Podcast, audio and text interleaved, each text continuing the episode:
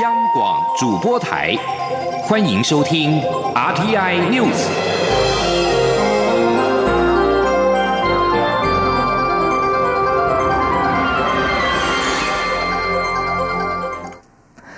各位好，我是张睡华，欢迎收听这节央广主播台提供给您的 RTI News。九合一选举刚结束，再过一年多又有总统大选。针对下届总统、立委选举是否合并举行，中选会副主委陈朝健今天表示，中选会将于明年二月提出报告案后，征询各方意见，最快明年六月召开委员会议决定日期。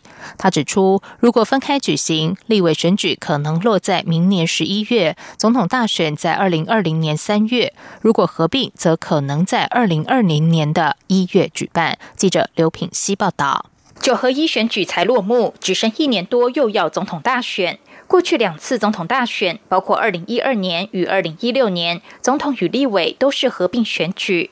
但亲民党立委陈一杰三号在立法院内政委员会质询时指出，选后传出母鸡弱，小鸡想自保，中选会是否考虑下届总统与立委选举脱钩办理？对此，中选会副主委陈朝健表示，这属于重要事项，必须经过委员会决定。中选会会按照选举期程走，将于明年二月提出报告案，随后征询各界，预计最快六月交由委员会议决定。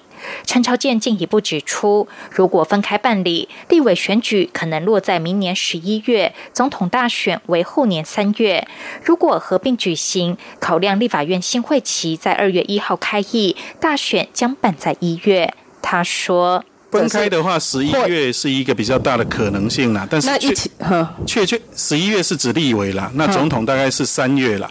那如果合在一起选，约莫是一月了，因为有立法院院会的会期是二月一号开始啦。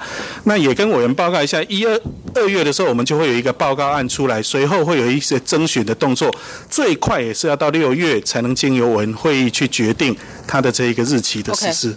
陈朝健表示，合并选举或分开办理各有利弊。合并举行的优点是过去已经有两次经验，分开选则是回到更早的制度。他强调，不管分开或是合并，中选会不会预设立场，也没有政治考量。中选会委员都是超出党派，独立行使职权。央广记者刘品熙在台北的采访报道。此外，在这次的九合一选举当中，民进党台北市长候选人姚文智以及国民党台中市长候选人卢秀燕在竞选的时候辞去了立委职务。中选会日前决定，这两席立委的补选日期为明年的一月二十六号。不过，行政院今天提醒，补选日期和学测撞期，建议中选会延后到一月二十七号举行。中选会副主委陈朝健今天在立法院答询时表示，经委员会议审定。明年一月二十六号办理立委补选，包括学测影响学生家长数等，都经过评估，仍然会维持在一月二十六号举行。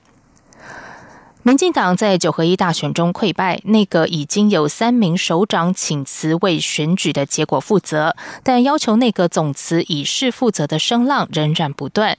对此，民进党立委段宜康今天表示，人事更迭和败选检讨是两回事，内阁本来就会有改组。他从行政院长赖清德过去的发言研判，赖奎在总预算和前瞻预算处理完就会再度请辞。而民进党立委蔡启昌也说，赖。会是基于稳定政局才先留下来，相信未来会在适当时间再次表达此意。对此，行政院发言人 Gulacio Daka 今天只表示，有新的人事消息就会对外说明。记者王威婷的报道。大选过后，行政院长赖清德召集内阁会议检讨政策，内阁也已经有三位首长请辞负责。但是，不仅在野党，连执政党立委也有人呼吁内阁应该总辞。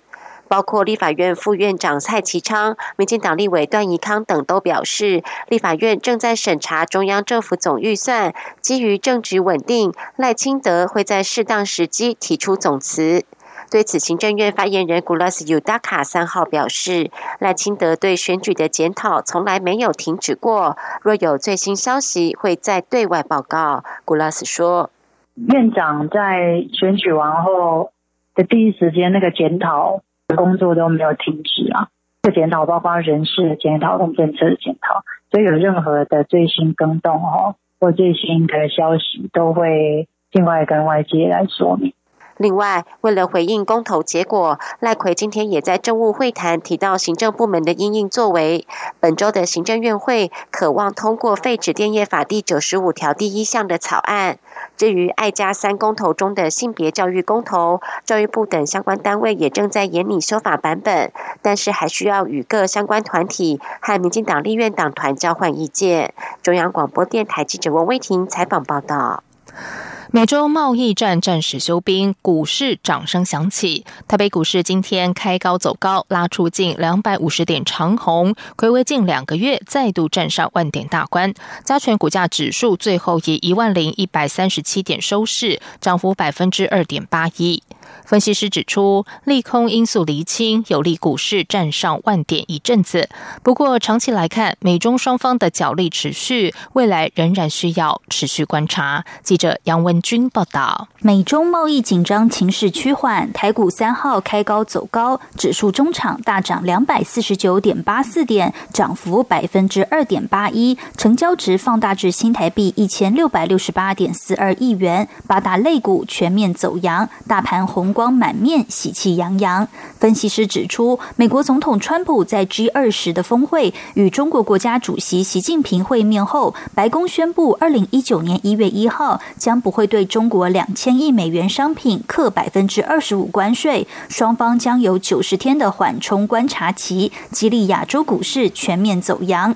尤其苹果概念股，因为苹果 iPhone 销售不佳，利空传言不断，先前股价纷纷面临修正压力。今今天在贸易战暂时休兵激励下，瓶盖股股价齐扬，其中股王大力光强攻涨停，为盘面多头指标。分析师认为，短线上来看，利空因素厘清，资金行情在盘面上发酵，指数可能盘旋在万点一阵子。不过长期来看，美中双方角力持续，未来仍要持续做观察。国泰政企顾问处协理简博仪说：“目前来讲，因为这个都是取决于。”呃，美国跟中国的一个一个他们的这个想法，那整个这个就是市场上来看，也比较没办法在这边做预期。但是我们认为说，短线上来看，在这个一利利空因素理清之下，那这棵树应该。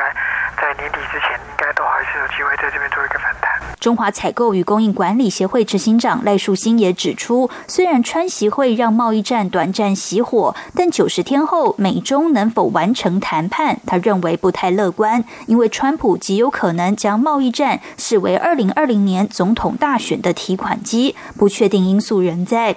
汇市部分，在股市强弹下，新台币对美元今天升值九点八分，收在三十点七五二元兑一美元，创近一个月新高。中央广播电台记者杨文君台北采访报道。在美中贸易战等不确定的因素笼罩之下，外界看淡半导体未来的需求。业界也传出台积电罕见的对八寸和十二寸晶圆代工业务采取价格优惠策略。台经院今天指出，八寸、十二寸等成熟制程面临同业竞争，需求减缓，使得产能松动。台积电可能因此才以价抢量，期盼能减缓合并营收下滑幅度。而此举应该会对二二线晶圆代工厂产生冲击。记者谢嘉欣报道。美中贸易战影响持续发酵，台积电总裁魏哲嘉日前指出，半导体应用无所不在，因此美中贸易战一定会影响半导体产业。业界近期也传出台积电为因应明年首季产业淡季冲击，以及美中贸易战罕见的主动采取价格优惠。不过，台积电方面维持不对外透露价格策略及客户接单动向的说法。台经院副研究员刘佩珍指出，此次传出低价抢市的制程聚焦在八寸与十二寸晶圆代工业务，这都已是成熟制程。先前台积电便已透露，八寸晶圆厂产能利用率未达满载，这反映了下游应用需求已不如预期。原因可能与二线晶圆厂陆续开出相同制程的产能竞争有关。刘佩珍表示，若以价抢量传闻属实，应是需求不如预期，希望以此减缓合并营收下滑幅度，这将冲击二线晶圆厂。他说。客户面的话，还是会响应他这个政策，因为毕竟大家还是希望能够跟台积电维持比较好的合作关系。因应就是说，未来当产业开始进入旺季，或者是说需求开始真的有出现反转向上的时候，才能够得到台积电产能的澳元。大家可能会在这时候还是会愿意去台积电那边下单，可能就会冲击到二线晶圆代工厂相同的制程他们的接单状况。对于美中贸易战，双方同意暂缓新增关税，给予九十天缓冲期。刘佩珍指出，产业界预期未来美中谈判无法一次到位顺利，贸易战警报没有解除，只是将时间往后。业界仍会认为需求面有不确定因素，会继续严阵以待。中央广播电台记者谢嘉欣采访报道。在外电消息方面，美国总统川普二号表示，中国政府同意降低在美国生产的汽车进口到中国的关税。路透社报道，这项宣布对于在美国生产的电动车制造商特斯拉以及德国汽车制造大厂宝马汽车等业者而言，不啻是一项利多消息。川普一号与中国国家主席习近平在 G20 高峰会场边举行川习峰会，双方同意美中贸易纷争停战九十天，美方对于中国进口到美国的两千亿美元商品暂停调高关税。川普二号在推特贴文表示，中国已经同意将会降低与移除现今对进口到中国的美国汽车所课征的百分之四十关税。路透社报道，如果川普所说属实，美国汽车制造业因为中国今年七月寄出的高额关税所遭受到的严重冲击，渴望获得缓解。有关川普的推文，白宫和美国贸易代表署办公室都没有对此立即做出回应。而至于中国商务部和财政部，则在北京时间的今天也没有对记者询问川普的推文做出评论。马其顿国会议员二号针对四项宪法修正案进行了二读，往变更国民意图更迈进一步，也将排除和希腊长达数十年的僵局障碍。在一百二十位议员中，有六十七名赞成该国四项宪法修正案二读。为了要将国民变更成北马其顿，他们需要在一月底之前获得三分之二多数支持宪法修正案。如果变更国民案在议会顺利的通过，雅典方面承诺会解除对史高比耶当局加入北约和欧盟的否决权。希腊多年以来一直阻挡马其顿申请加入北约和欧盟，而对于希腊的更名协议，批评者认为马其顿是遭受到希腊的霸凌。希腊之所以反对马其顿使用现有国名，是因为此名和希腊北部马其顿省一模一样，并且认为这隐含马其顿当局对于该省领土和遗绪的主权声索。马其顿一九九一年脱离前南斯拉夫共和国独立以来，国民的争议一直悬而未决。法国的黄背心运动接连三个周末在各地抗议，正值耶诞节前购物高峰期，业者担心骚动如果持续，会影响到年底的营收，而暴力画面也会让游客对巴黎却步。反对政府调涨燃油税的黄背心运动，在本月一号发起了第三波的抗议行动。参与的人数虽然递减，但是部分群众的行为越趋暴力。巴黎抗议行动的集结地选在香榭丽舍大道，两侧商家为了避免店面遭到波及，再加上消费者却步，因此多半选择歇业一天。香榭大道当天的维安严格，没有遭到严重破坏，但香榭大道委员会估计，少营业一个周末日，商家损失大约达八百万欧元。暴力分子则是转往了其他地区，仍然有一些银行或商店被砸，或者是遭到洗劫。耶诞节即将来临，正是民众大量采购食物和礼品的时节。有零售业者表示，有抗议就会封路，封路就会影响人流，生意就会不好。如果抗议行动持续下去，年底进账堪忧。以上新闻由张旭华编辑播报。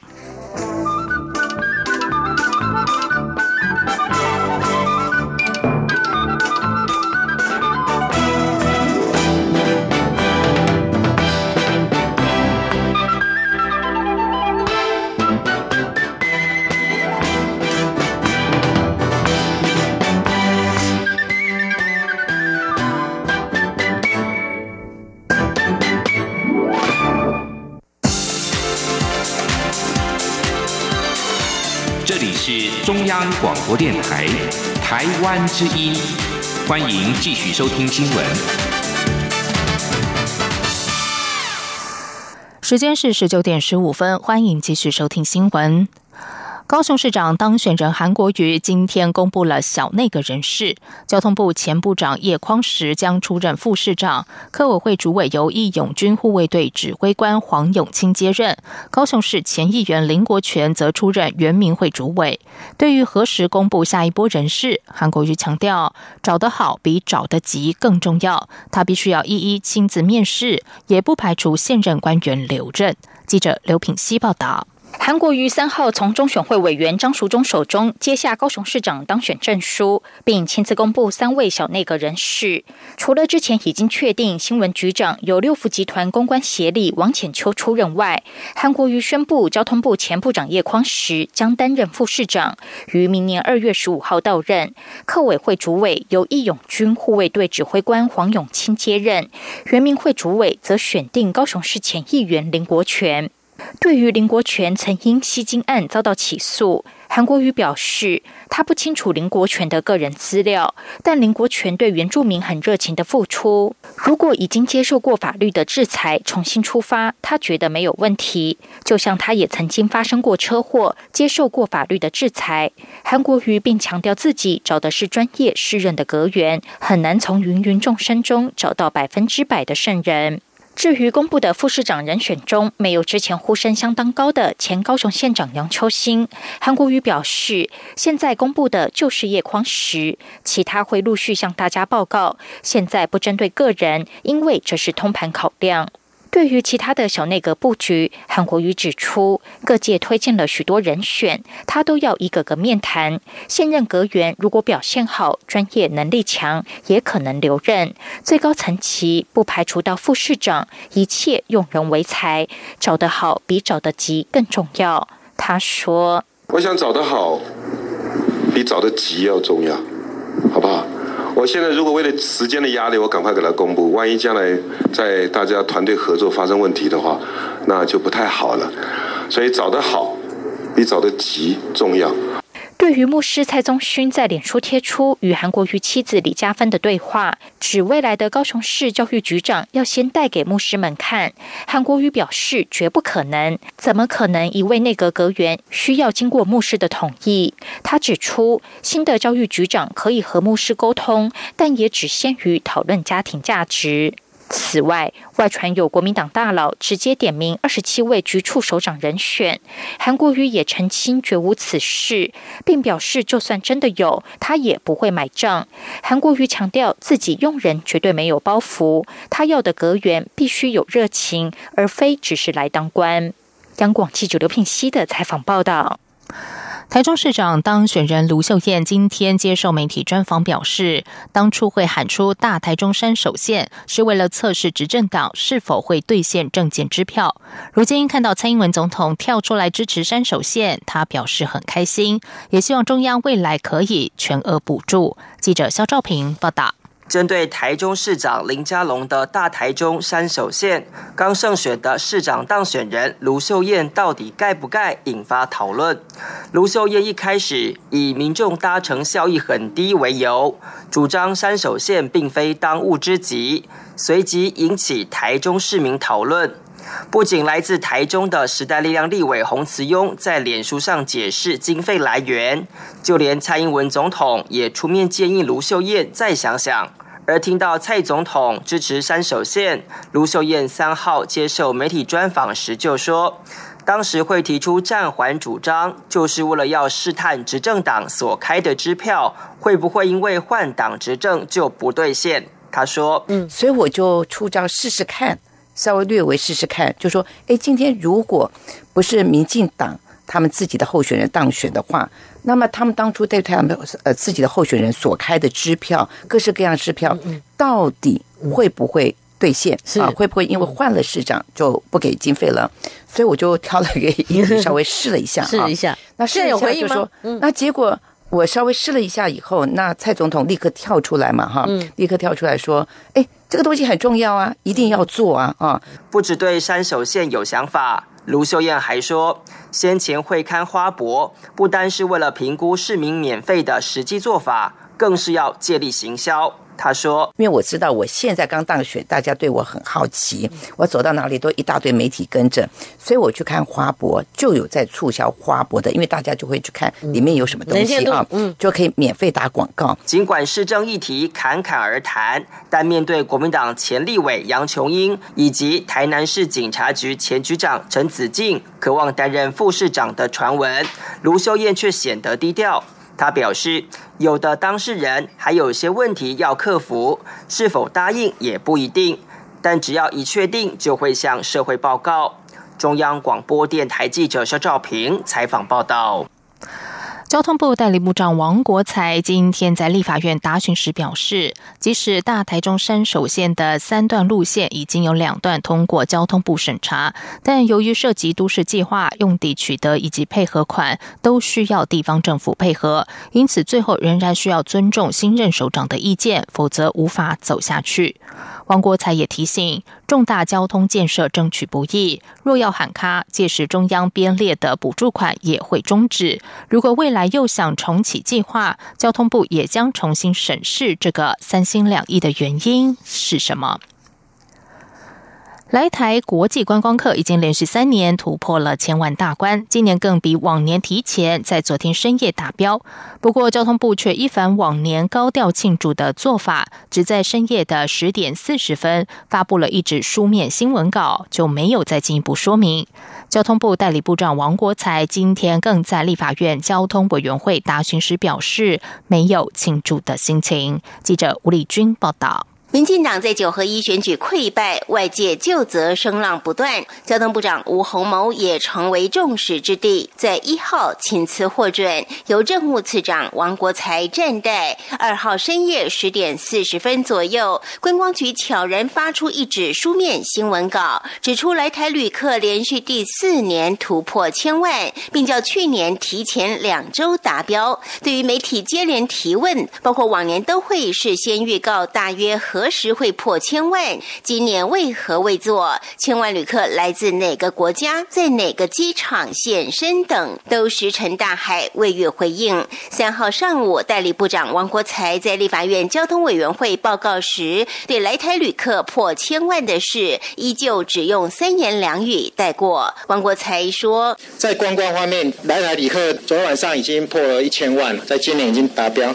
那我们希望再继续往一千一百万来走。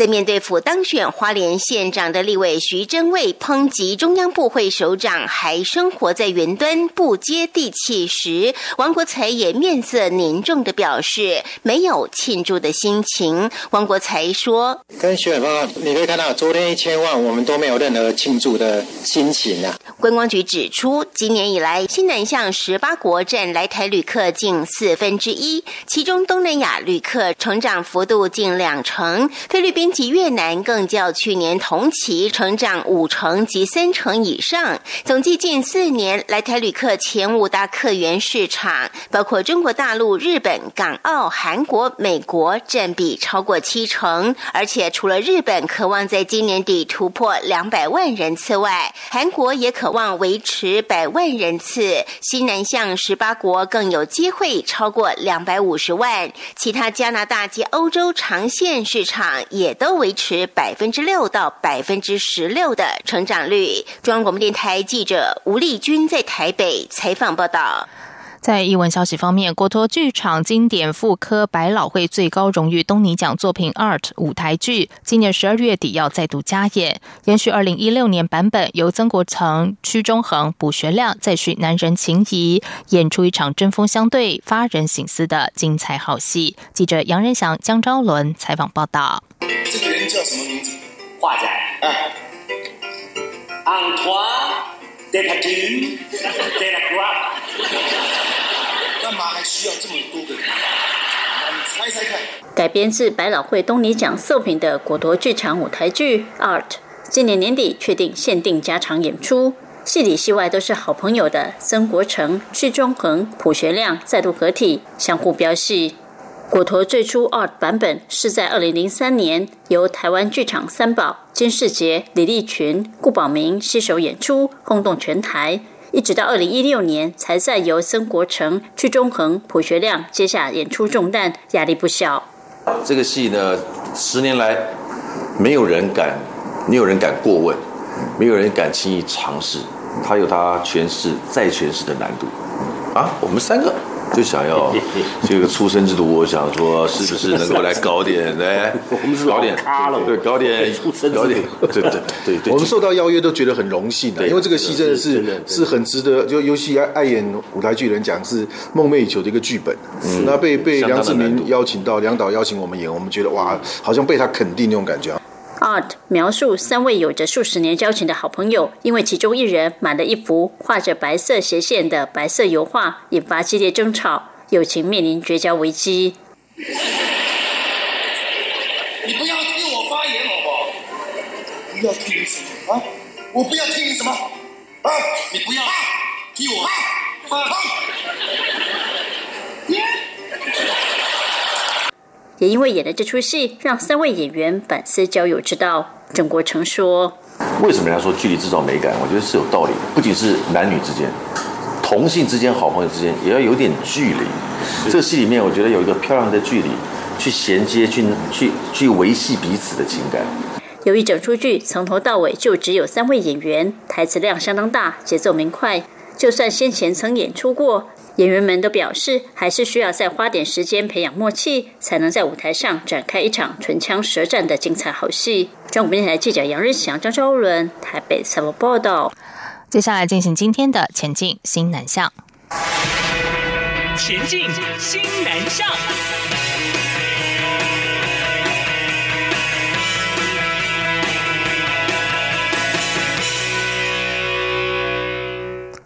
为了鼓励大学生到新南向国家进行职场实习，教育部推动新南向学海逐梦计划。今年还首度开放第二次计划审查，再通过四十五所大专校院八十七项计划案，共核定补助三百三十七名学生，分别到十二个新南向国家实习。记者陈国伟报道。教育部公布今年第二次学海逐梦计划以及西南向学海逐梦计划的审查结果，共有八十三所学校、一百四十二个计划案获得补助。其中，在西南向学海逐梦部分，有二十九校六十二案是新提出的计划，十六校二十五案是延续今年第一次通过的计划案，再加码补助选送人数。总计第二次审查共核定三百七十七名学生，补助新台币一千八百七十三万元。加上第一次核定补助的一千六百七十六人，九千三百多万元，累计资助一亿一千多万元，让两千名以上的学生能到新南向国家职场实习。教育部国际级两岸教育司科长王宏明表示，这项计划可以增进学生毕业后前往新南向国家工作的意愿与能力。有些学生后来觉得，哎，以后有机会，可能毕业之后那边有适当的工作，他们也会。考虑去哪里就业这样。今年第二波申请通过的计划案，将和第一波计划案一样，最晚在明年十月三十一号前办妥出国手续即可。前往的国家包括印尼、新加坡、马来西亚、柬埔寨、菲律宾、缅甸、印度、尼泊尔、纽西兰等十二国。其中到泰国的人数最多，有六十二名；其次是越南六十一人，澳洲五十人。实习的场域涵盖教育服务、观光旅游与休闲、医疗保健、电子机械制造、餐饮。社会福利服务、食品加工等产业的国际机构或台商企业，教育部强调，明年仍将扩大办理学海系列计划，持续提升青年学子的全球移动力。中央广播电台记者陈国伟台北采访报道。观光局派出的专人今天起在印度德里，由专人负责推广台湾观光旅游资讯。观光局驻新加坡办事处也将于耶诞节前，在印度德里、孟买、加尔各答和班加罗尔等大城市投放户外的广告，播放台湾观光推广影片，以提高台湾的能见度，吸引印度游客赴台旅游。以上新闻由张旭华编辑播报，这里是中央广播电台台湾之音。